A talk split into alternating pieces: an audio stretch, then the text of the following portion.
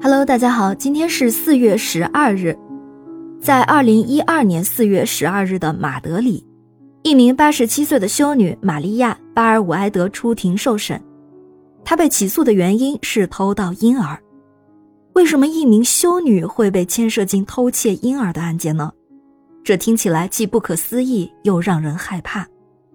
这件事是被两个普通人牵出来的。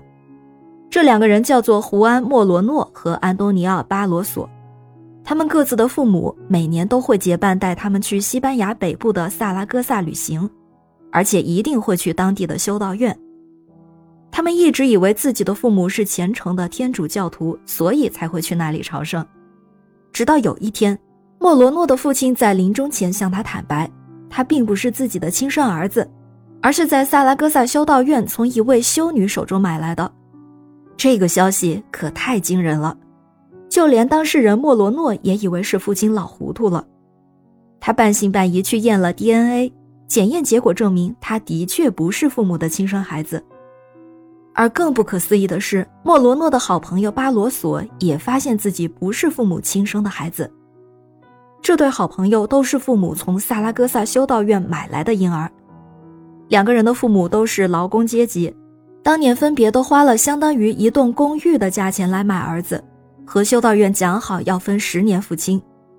所以他们每年都去萨拉戈萨，就是为了去修道院付钱给修女。莫罗诺和巴洛索两个人从父母那里了解了整件事之后，他们两个人在2007年亲自跑去找当年经手买卖的修女，而老修女向他们证实确有此事。于是这件事情就拉出了一条长达五十年贩卖婴儿的犯罪黑幕。一九三九年，西班牙内战结束，弗朗哥夺得政权，进入了全面独裁时代。为了稳固政治，弗朗哥政府秘密进行了一项移植工程，就是专门针对被怀疑有反对政府思想倾向的家庭，在他们的小孩出生时，首先让医护人员通知这些家庭说他们的小孩不幸夭折。接下来就由教会来接手善后处理小孩的丧事，其实是把婴儿安排到政府认为的思想纯正的家庭抚养。政府认为这样从根本做起，这些小孩子就不会滋生对政府不利的思想了。一九七五年，弗朗哥死了，西班牙开始走向民主，但是这份偷婴儿换人养的秘密工程并没有因此而消失，只是之前是政治目的，后来变成了金钱利益。偷换婴儿的行为更加变本加厉，形成了一个庞大的换婴组织，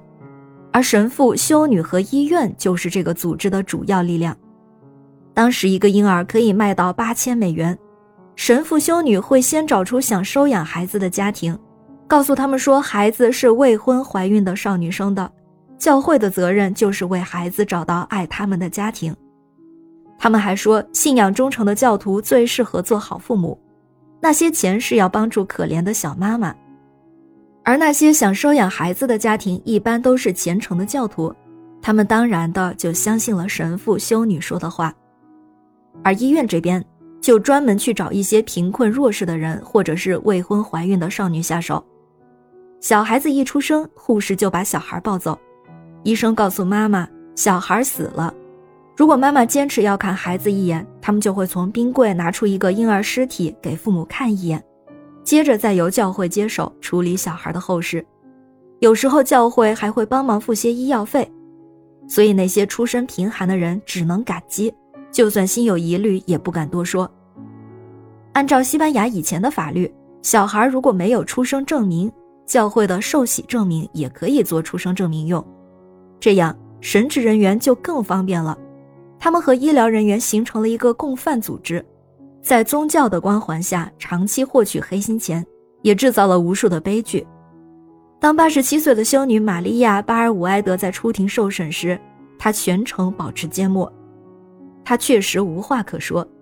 当时在西班牙全国，像莫罗诺和巴罗索这样的孩子，估计共有三十万之多。很多以为孩子已死的父母，这时才知道真相。